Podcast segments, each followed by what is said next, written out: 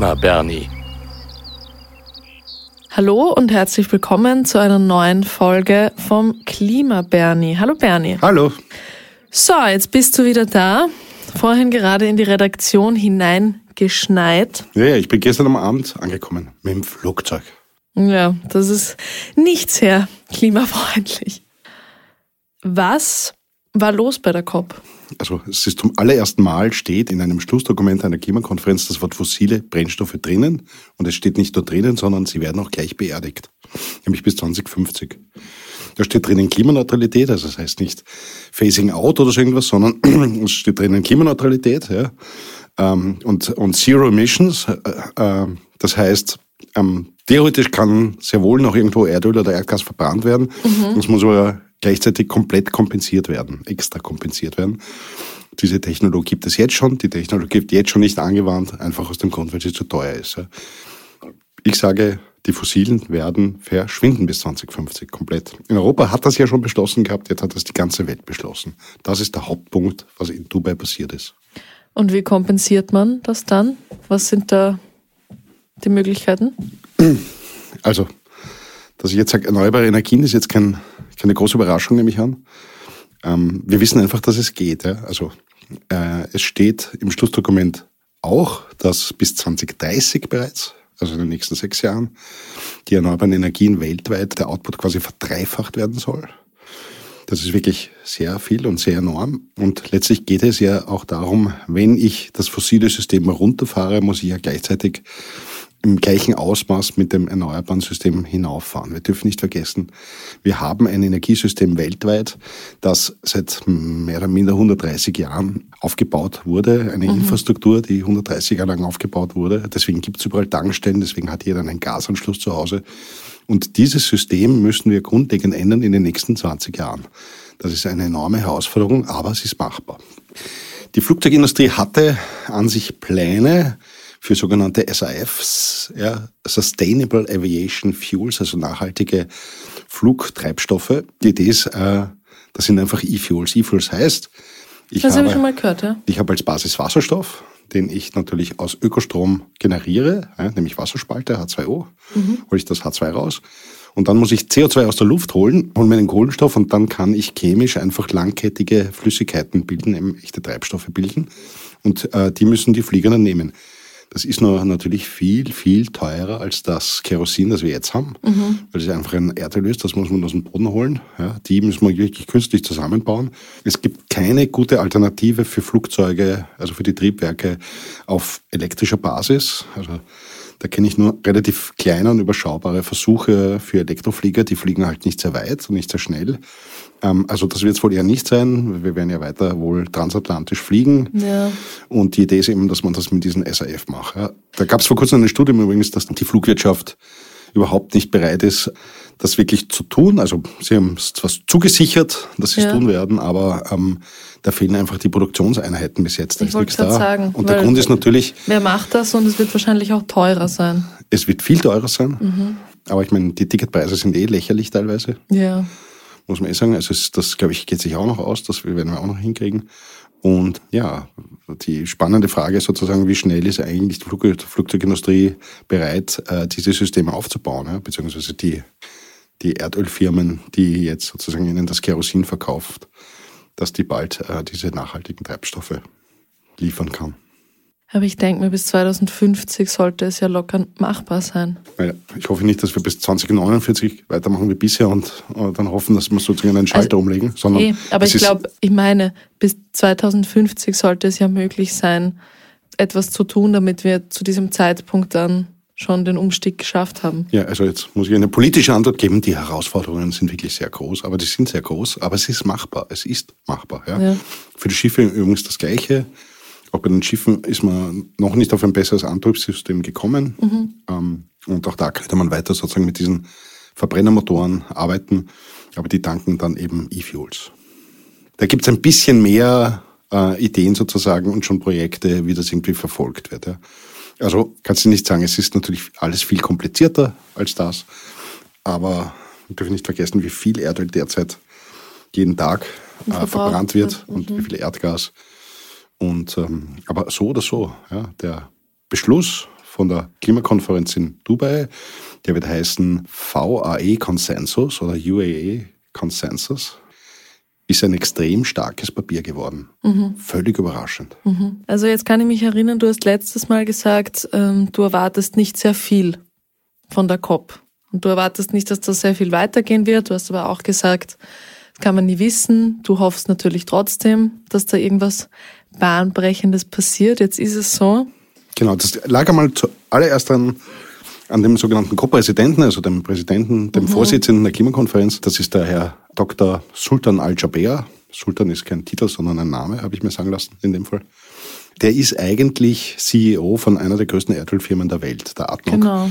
die sogar 25 Prozent der OMV besitzt, das nur so nebenbei gesagt. Ja. Und da war jetzt immer die Sorge, dass das ein bisschen janusköpfig ist, dass der Al-Jaber, nämlich, dass er sozusagen hier irgendwie promotet und für die Galerie irgendwie ein mhm. gutes Ergebnis braucht. Aber in Wirklichkeit will er natürlich weiter sein Erdöl verkaufen. Und das hat sich eigentlich nicht bewahrheitet, sondern okay. er hat es geschafft. Saudi-Arabien zum Beispiel, ein schönes Beispiel. Die, die, der saudi-arabische Ölminister war natürlich auch auf der COP. Und der hat eigentlich relativ deutlich gleich am Anfang gesagt, er akzeptiert sicher kein Schlussdokument, wo die fossilen Energien, die mhm. Fossil Fuels in irgendeiner Form genannt werden. Mhm. Das hat er nicht geschafft. Also die Fossil Fuels sind, wie gesagt, zum ersten Mal drinnen und werden gleich begraben. Das wollte ich dich jetzt nämlich auch fragen. Ich meine, das war ja dann zu erwarten, dass die Ölstaaten sich dagegen wehren. Und jetzt sagst du aber, das war überraschend, weil eben der Präsident der COP da doch eingeleitet hat und Saudi-Arabien aber nicht. Also ich habe keine ganz befriedigende Antwort, weil ähm, wir Journalisten und eigentlich auch ein bisschen die österreichische Delegation rätselt eigentlich noch immer, wie der Al-Jaber das geschafft hat. Also, mhm. worum geht es? Es gibt einfach Staaten, die über ein Drittel ihrer Wirtschaftsleistung nur aus dem Erdöl haben. Ja? Irak wird man da einfallen, Katar oder so. Ja? Mhm. Und die Frage sozusagen, das wäre, als würde jemand auf Österreich zugehen und sagen, ähm, wir können nur weiter überleben, wenn ihr Österreicher die Industrie abdreht und den Tourismus, Winter und Sommer und Städte. Mhm. Und wir sagen, okay. Also das war irgendwie ja nie vorstellbar, dass das passiert. Ja. Die Frage, wie die OPEC-Länder, der, der, der OPEC-Generalsekretär hat ja noch einen Brandbrief geschrieben während der COP an die Mitglieder, wo mir nicht klar ist, warum er das gemacht hat. Äh, der ist dann ein bisschen, der ist dann geleakt worden und ist bekannt geworden, wo er gesagt hat, ähm, die Staaten sollen auf keinen Fall zustimmen, wenn irgendwie fossile Fuels und irgendein Phasing-Out oder so drinnen steht. Okay. Also das soll auf keinen Fall passieren. Mich hat es nur insofern überrascht, als dass es ja, ähm, ganz ehrlich, das wissen die einzelnen OPEC-Staaten selber, dass das ein ziemliches Problem für sie ist. Ja, da braucht, da braucht man wirklich nicht den Generalsekretär, ja. der darauf hinweist. Ja. Also ob das eher nur eine Provokation war oder aber einfach nur, das war irgendwie sein Arbeitspunkt, das musste er machen. Kollegen darauf aufmerksam machen, dass es ein Problem für uns ist, wenn wir kein Öl mehr verkaufen dürfen. Ja. So, das ist die eine Geschichte. Es war nämlich so, dass der zweite Entwurf für das Schlussdokument, um das geht es ja immer, war höchst umstritten. Mhm. Und zwar komischerweise von beiden Seiten. Also für die einen war das schon viel zu weit, für die anderen noch immer viel zu wenig. Ja. Mhm. Die Europäer waren selbstverständlich auf der Seite viel zu wenig. Ja. Ja. Zusammen mit den Inselstaaten, die haben so eine eigene Verhandlergruppe, die heißen AOSIS, Alliance of Small Island States. Und da diesen Ausgleich zu schaffen zwischen Saudi-Arabien und den kleinen Inselstaaten, das mhm. ist in Wirklichkeit seit 28 Klimakonferenzen immer das gleiche Thema. Ja. Die wollen, dass wir so schnell wie möglich überall rausgehen, damit sie überleben können. Ja, ja weil sie so stark betroffen sind. Ne? Und die anderen wollen weiter Öl verkaufen, ja. ja. weil sie einfach viel Geld machen und damit große Motorjachten kaufen, weil mir ist nicht klar, was sie sonst damit machen. Aber ja, die Saudis machen ja diese komische, diese komische Gizerstadt, wollen sie da irgendwie ja. da bauen. Aber das ist ein anderes Thema. Wüste. Was wir mitbekommen haben, ist, dass die Amerikaner tatsächlich sehr eng mit den Chinesen verhandelt haben. Okay in der Geschichte, ich meine, nicht vergessen, Amerika ist noch immer der größte Erdölproduzent. Ja? Und äh, auch die Amerikaner waren hier nicht auf der Gegnerseite, das muss man ehrlich sagen. Die waren auf der Seite der, der Small Island States. Ja? Und die haben sich sehr eng offenbar mit den Chinesen abgestimmt und das sehr lustig war, oder sehr schräg war eigentlich. Hm. Nach dem Beschluss so hat der Kerry auch das Wort ergriffen und hat angekündigt, dass äh, die Amerikaner und die Chinesen neue Energiepläne, sozusagen Langfristpläne machen ja. werden. Ja? Also dass das der Amerikaner sagt, dass sozusagen quasi auch für die Chinesen spricht, das war schon sehr überraschend. So. Und Saudi-Arabien ist offenbar eingefangen worden vom Al-Jaber selbst, das ist also ein Nachbarstaat, mhm. ähm, verstehen sich gut, sind alle Sunniten und so und, und Ja, schwieriger war dann die Frage bei Indien. Indien war irgendwie auch sehr dagegen. Die haben sehr viel Kohle im System, können das irgendwie wenig brauchen. Allerdings haben sie auch Städte, mittlerweile Millionen Städte, wo es über 50 Grad im Sommer hat. Ja. ja. Also ähm, auch die sehen, glaube ich, irgendwie, aber das kann ich nicht beantworten, wie, die, wie sie die Inder bekommen haben, weil das ist dort eine sehr eigentlich nationalistische Regierung, dieser Narendra Modi. Und es ist auch immer die Frage, ob ein Land weil es sind ja meistens die Länder, die auch nicht die Möglichkeiten haben, da irgendwie gegenzusteuern oder groß nachhaltige Energie zu verwenden, die unter den Folgen leiden, ja. Also dass Indien jetzt nicht, oder ich meine, wie ist das? Kann Indien großartig viel gegen den Klimawandel jetzt unternehmen und nachhaltige Energien fördern? Klar, auch Indien ist ein Saisonstadt. Nicht nur das, Indien hat eher das Problem, Derzeit steuern wir, das steht auch im Schlussdokument drinnen, ja. ja. Es war nämlich diesmal das erste Mal so ein sogenannter Global Stock Take, also quasi eine globale Bestandsaufnahme. Mhm. Wo sind wir bei der Politik? Ja, wo sind wir bei den Emissionen? Was ist geplant von den Staaten? Und äh, wo kommen wir dahin, wenn man das quasi alles zusammenrechnet? Und da ist die Wissenschaft relativ deutlich, dass es die gibt eine Bandbreite an von, glaube ich, 2,1 bis 2,9, 8 oder 9 Grad Erwärmung. Also müssen wir eher vom Schlechtesten ausgehen. 2,9, das wären 3 Grad. 3 Grad wäre die Hölle. Ja? Und äh, Indien, ein großer Teil von Indien wäre nicht mehr bewohnbar dann Ende ja. des Jahrhunderts. Ja? Immer aus zwei der Gründen. Einerseits, weil es zu heiß ist und so eine hohe Luftfeuchtigkeit ist. Und der Mensch, äh, bekanntlich eine Körpertemperatur von 38 Grad. Äh, wir können schwitzen, damit kühlen wir unseren Körper. Aber wenn die Luftfeuchtigkeit so hoch ist, dass es kein Wasser mehr aufnehmen kann, dann kann man auch nicht mehr schwitzen, dann stirbt man einfach. Das ist der Hitzschlag. Hm.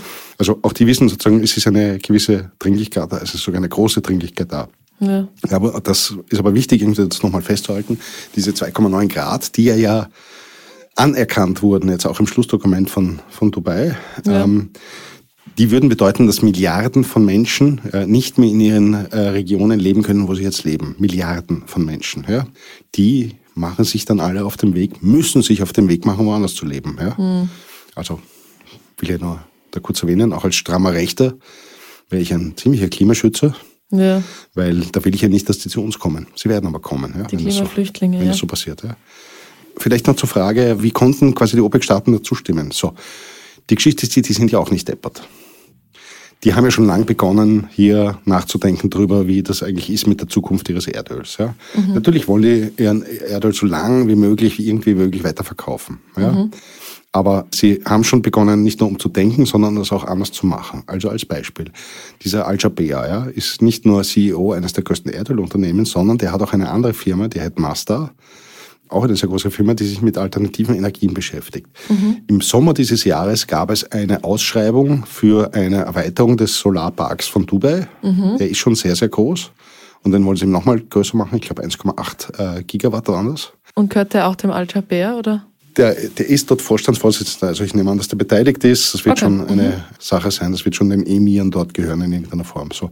Aber das Spannende an der Geschichte war, wie gesagt, es war eine Ausschreibung, 1,8 äh, Gigawatt zusätzliche Kapazität. Und dieser Al-Jabea hat die Ausschreibung gewonnen, weil er einen Preis angeboten hat von 1,5 Cent pro Kilowattstunde. Die Nachricht vom Juni 2023 ging durch die Weltpresse. Die Firma Master aus den Arabischen Emiraten, die sich auf erneuerbare Energie spezialisiert hat, hat bei einer Ausschreibung für die Erweiterung einer bestehenden Photovoltaik-Großanlage einen noch nie dagewesenen niedrigen Preis geboten. Master bot an, die Großanlage in der Wüste von Dubai, die um 1,8 Gigawatt erweitert werden soll, um 1,5 Milliarden Dollar auszubauen und bekam dafür den Zuschlag. 1,5 Milliarden Dollar klingt nach viel Geld, ist es auch, aber nicht für einen Photovoltaikausbau in dieser Größe. Damit ihr euch das Ganze besser vorstellen könnt. Wenn ihr auf euer privates Haus eine Photovoltaikanlage bauen wollt, dann zahlt ihr dafür rund 14.000 Euro. Wenn jetzt für euch die gleichen Konditionen wie bei der Firma Master gelten würden, dann würdet ihr statt 14.000 Euro nur mehr 10 Cent bezahlen müssen. Allerdings ist ein so direkter Vergleich nicht ganz zulässig. Da es sich dabei nur um die Erweiterung und nicht den Neubau einer Anlage handelt, ist bereits vieles an notwendiger Infrastruktur, wie Wechselrichter und Strommasten, vorhanden. Das spart natürlich Geld. Dennoch, der Preis von 1,6 Cent pro Kilowattstunde für eine neue Anlage ist sensationell. Und keine andere Form der Stromproduktion wird da in Zukunft mithalten können. Du hast jetzt gerade von den Small Islands geredet.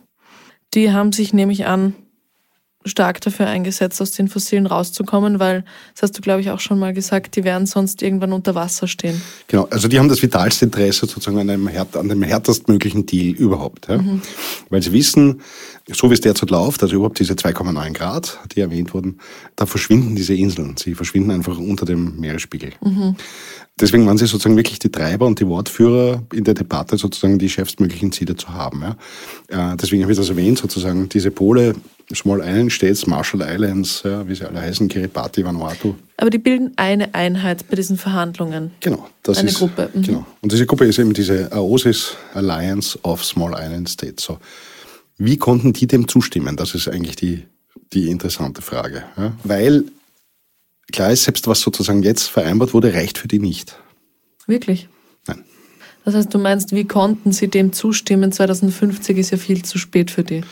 Genau, 2050 ist zu spät für die und wir werden das eineinhalb Grad Ziel, das sozusagen für sie von vitalstem Interesse ist, verfehlen. das ist, werden wir wohl verfehlen. Wir werden mhm. das überschießen, vielleicht auf 1,7, 1,8. Das wäre der gute Plan, den wir derzeit haben. Ja? Mhm. Und dann gehen wir aber von den 1,7, 1,8 Grad, schaffen wir es dann wieder runterzugehen, ähm, auf letztlich ein Grad. Das ist irgendwie das große Ziel für das, das nächste Jahrhundert.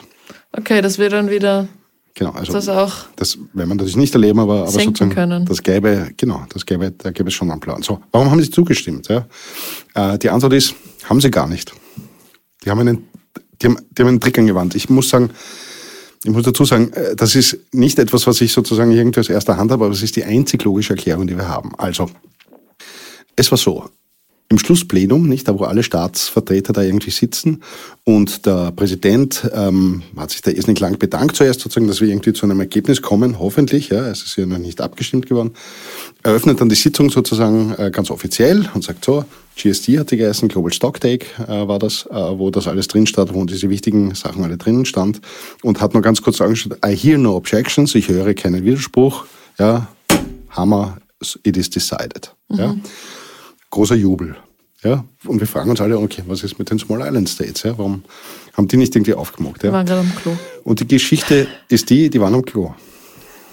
Die Geschichte ist die, ja, die haben, sie haben sich dann ein bisschen später in der Debatte, ging es irgendwie weiter, aber sie, damit war es besiegelt, dieser Pakt war durch. Ja. Mhm. Die haben sich natürlich viel beraten. Denen war selbstverständlich klar, einen besseren Deal als den kriegen wir nicht. Mhm. Weil alles, was sozusagen noch schärfer ist oder noch schneller ist, ja, da würden alle Staaten, da würden vor allem die OPEC-Staaten, aber wahrscheinlich eine, einige mehr sagen, das kriegen wir nicht hinein. Ja, dann wäre es gar kein Deal geworden. Ja.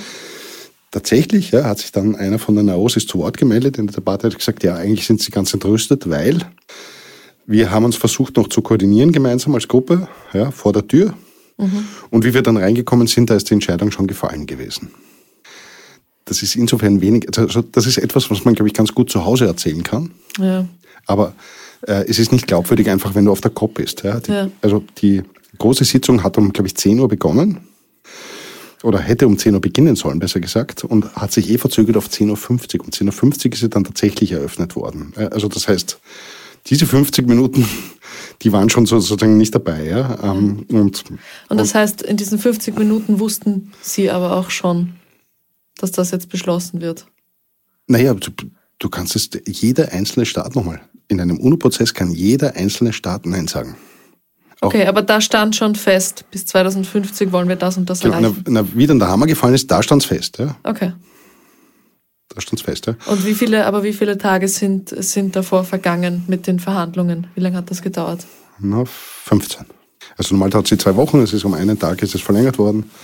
Okay, ähm, und nach 15 Tagen hieß es dann, okay, jetzt, genau, mehr haben jetzt nicht. fällt der Hammer. Genau. Und an diesem letzten Tag haben sie gemeint, sie wollten sich noch beraten und das hat dann nicht geklappt. Genau, ne, irgendwie so quasi, was sie mit dem Ergebnis machen, mehr kriegen wir nicht, äh, wie auch immer. Ähm, mhm haben dann protestiert. Äh, das ist nur egal, ja. Nachdem der Hammer gefallen ist, ist der Hammer gefallen. Ja. Ja. UN-Entscheidungen müssen in solchen Gremien, bei solchen Konferenzen, müssen im Konsens fallen. Im Konsens heißt nicht, dass alle dafür sein müssen, sondern es darf nur niemand dagegen sein. Mhm. Das ist ein Unterschied. Das ist das berühmte äh, dann gehe ich lieber rauf aufs Klo oder irgendwas. Ja. Dann bin ich ein äh, Absentee Vote, da bin ich nicht dabei, aber ich war zumindest nicht dagegen. Mhm. So haben das die Small Island States geschafft. Ja ja, das war wirklich ein insofern ein wirklich überraschendes Ergebnis, weil sehr viele interessante Sachen einfach in dem Schlusstext angenommen wurden von, von allen Staaten. Ja. Äh, und der Al-Jaber, so quasi seine Janusköpfigkeit, sich doch nicht so herausgestellt hat, mhm. sondern der hat immer angekündigt, er will und es wird einen historischen Deal machen und das ist ein historischer Deal. Das ist erfreulich. So ist es. Ist die Klimakrise damit gelöst? Da sagst du es mir, Bernie. Natürlich nicht. Sonst hätte ich ja keinen Job mehr. Nein. Die Geschichte ist natürlich der, wie gesagt, es steht im Schlussdokument drinnen, dass wir derzeit auf eine Erderwärmung von 2,9 Grad zusteuern. Ja? Immer im Vergleich zu der vorindustriellen Zeit und bis Ende dieses Jahrhunderts. 2,9 Grad ist einfach nicht tragbar und nicht machbar. Ja? Und dann, wir müssen noch immer runter auf deutlich unter 2 Grad. Das stand in den Pariser Verträgen. Das sind wir noch nicht. 2028 gibt es den nächsten Global Stock Take, wo alle Staaten ihre NDCs, also diese National Determined Contributions, das heißt, dass ihre Ziele sozusagen nachschärfen, EU immer als Block. Mhm. Und dann wird wieder geschaut, sozusagen, wenn die Staaten das alles erfüllen, auf wie viel Grad kommen wir dann? Ja, und dann wird es sein, behaupte ich mal, ja, 2,6, 2,5, 2,4. Ja, also kommen wir schon sozusagen in die Nähe von dem, was wir wollen. Ja. Es ist aber auch wahrscheinlich, dass wir im Jahr 2028 vielleicht die 1,5 schon geschossen haben. Und werden Beschlüsse von ehemaligen vorangegangenen COPs auch reevaluiert. Sprich, wenn wir jetzt merken, wir schaffen das niemals in ein paar Jahren, ähm, was wir in Paris beschlossen haben, kann es dann auch sein, dass diese Beschlüsse und Regeln wieder gelockert werden? Oder müssen wir dann einfach nur Strafen zahlen? Alle, die das eben verfehlen. Klimakonferenzen gehen nie natürlich irgendeinen Schritt zurück. Ja. Das passiert einfach nicht, sondern es kann nichts rauskommen. Ja. In den letzten zwei COPs ist eigentlich nichts rauskommen. Ja. Bei der in mhm. Glasgow und bei der in Sharm el-Sheikh letztes Jahr. Ja. Und für die im kommenden Jahr, die wird in Baku in Aserbaidschan stattfinden, haben wir jetzt auch nicht irgendwie die größten, die größten Hoffnungen. Danach, man weiß ja nie. 2025 ist sie in Belém in Brasilien. Die schaut dann wieder gut aus auch weil die Brasilianer sehr gut drauf sind. Also die haben, das ist ein mächtiges Land, das ist auch ein Ölland. Ja. Die leiden aber auch sehr unter dem Klimawandel. Ja. Aktuelle Hitze, es war ja, glaube ich, eine Hitzewelle jetzt wieder in Südamerika eine, eine enorme. Mhm. Ich habe es nur mitbekommen wegen einem Taylor Swift-Konzert. Du bist besser informiert als ich, Bernie. Na, ich weiß nicht, ob da jemand gestorben ist oder, oder nur irgendwie. Ja, oh ja, das habe ich mitgekriegt. Das habe ich schon gehört. Ich habe gehört, dass jemand bei einem Taylor Swift-Konzert gestorben ist, aber ich wusste nicht, wo genau. das war. Hitzeschlag, weil sie immer so eine Hitzewelle hatten. Ja. Und die Brasilianer sind, sind wirklich gut drauf, die haben gute Leute äh, und das könnte dann wieder interessant sein, was immer dann rauskommt. Nächstes Jahr geht es übrigens nur um Finance, also um die Finanzierung für die ärmeren Staaten, also für die mhm. ärmsten und die armen Staaten. Äh, und die Schwellenlänger in irgendeiner Form, wie sie an Finanzierung bekommen, damit sie eben Adaption und Mitigation machen. Also Adaption ist die Anpassung an den Klimawandel, da geht es um neue Wassersysteme, Entsalzungsanlagen, Bewässerung von den Äckern, das ist das eine, oder auch Dämme bauen. Ja. Und das andere ist Mitigation, das ist, äh, wie reduziere ich meine Emissionen. Ja, und das geht natürlich, indem ich erneuerbare Energien baue. Ja, und erneuerbare Energien ist aber eine Technologie, die jetzt zum Beispiel, weiß nicht, in Afrika einfach großteils nicht verfügbar ist. Ja. Auch weil sie das Geld nicht haben. Ja. Und ähm, ist jetzt nicht so, dass wir ihnen das alles schenken, sondern teilweise läuft das über Kredite oder über, über Entwicklungshilfe, was immer. Mhm. Ja, aber einfach, dass sie da die Möglichkeit haben, da dran zu kommen. Eine Lockerung der Ziele ähm, wird auch nicht vertraglich ausgemacht. Ja. Die Frage mhm. ist eher, das muss natürlich auch ein klar sein. Ja? Papier ist geduldig und es ist nicht so, dass es eine UNO-Armee gibt, die dann irgendwo in ein Land einfallen kann, wenn die wieder ein Ölkraftwerk andrehen oder ein Kohlekraftwerk. Das gibt es natürlich nicht. Ja? Das einzige, bräuchten wir das. Glaube ich nicht. Ja? Das einzige Mittel, was wir haben, ist Blaming and Shaming. Das heißt, wir schauen uns an, äh, wo seid ihr, was, sagt, was sagen eure Klimaziele, was sagen eure Emissionen, verbessert ihr euch oder verbessert ihr nicht und wenn nicht, dann ist es ein großes Shaming. Ja? Aber mehr ist es nicht. Ja? Trotzdem hat es bis jetzt eigentlich ganz gut funktioniert in diese Richtung. Ja? Jetzt kannst du mir zu Recht vorwerfen, ja, aber die Emissionen sind ja jedes Jahr gestiegen. Ja, sie sind jedes Jahr gestiegen. Aber auch überraschend eigentlich, dass das funktioniert. Weil wenn ich mir denke, ich habe ein großes Ölvorkommen, ich kann das gut verkaufen, wäre mir das eigentlich rechtlich wurscht. Na, da gibt's, es gibt sicher viele. Nur weil jemand mit dem Finger auf mich zeigt es und gibt sagt. sicher viele Erdöl-CEOs, die das nicht so leibend finden. Aber jetzt könnte ich sagen, es ist ja auch ein, Zangengriff da irgendwie auf die Ölindustrie. Also, womit beginne ich? Da gibt es die Geschichte mit den Klimaklagen. ja, mhm. wo quasi auf gerichtlichem Weg diese Erdölproduzenten äh, verpflichtet werden, hier mehr für den Klimaschutz oder wirklichen Klimaschutz zu machen.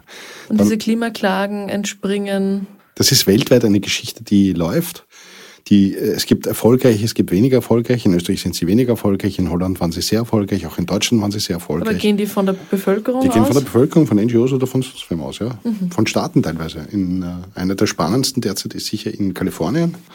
Ja, und wir wissen auch, Klagen in Amerika, die funktionieren anders als bei uns. Kann sein, dass da wirklich was Großes rauskommt, ja.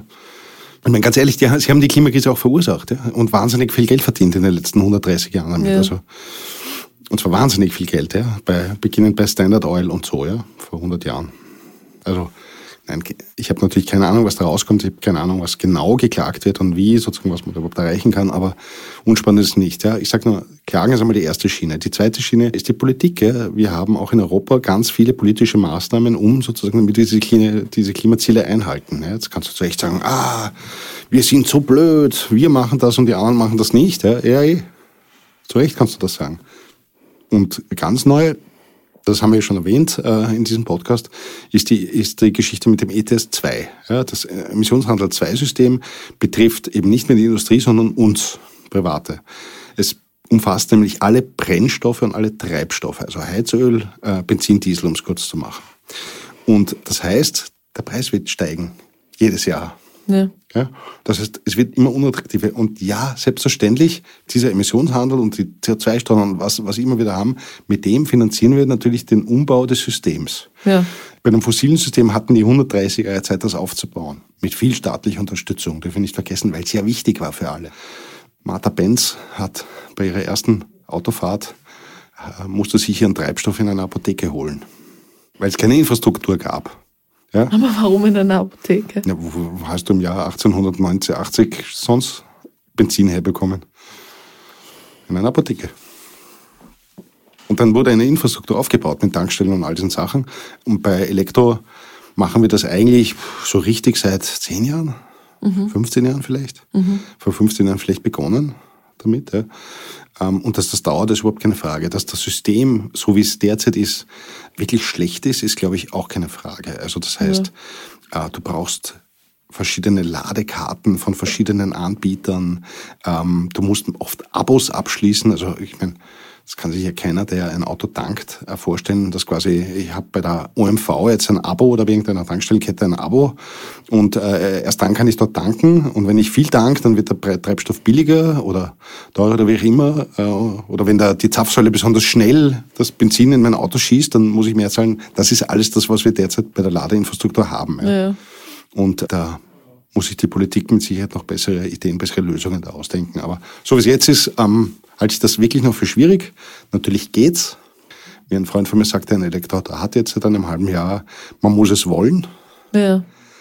Es ist anstrengend und es ist natürlich mühsamer als die fossile Infrastruktur, die wir haben, zu verwenden, aber es wird klappen. Das ist immer so, wenn es eine Umstellung gibt. Das ist am Anfang schwer. Ne? Man kann sich schwer von bekannten Dingen trennen. Genau, das ist die Definition des Konservativen möglich. auch. Ja? Und der Mensch will keine Veränderung, das ist mir auch klar. Ja? Weil Veränderung ist immer mühsam.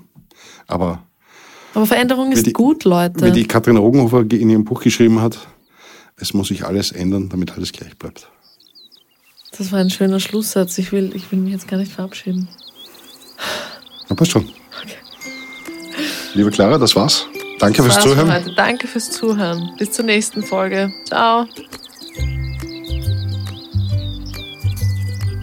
Das war's für heute vom Klima Bernie mit mir Clara Sautner und Bernie Bernhard Gaul. Danke auch der klugen Stimme aus dem Off, Caroline Bartosch. Wenn euch der Podcast gefallen hat, abonniert uns auch auf Apple Podcasts oder Spotify. Vor allem aber erzählt euren Freunden von uns. Klima Bernie ist ein Podcast des Kurier, Ton und Schnitt von Dominik Kanzian, produziert von Elias Nadmesnik.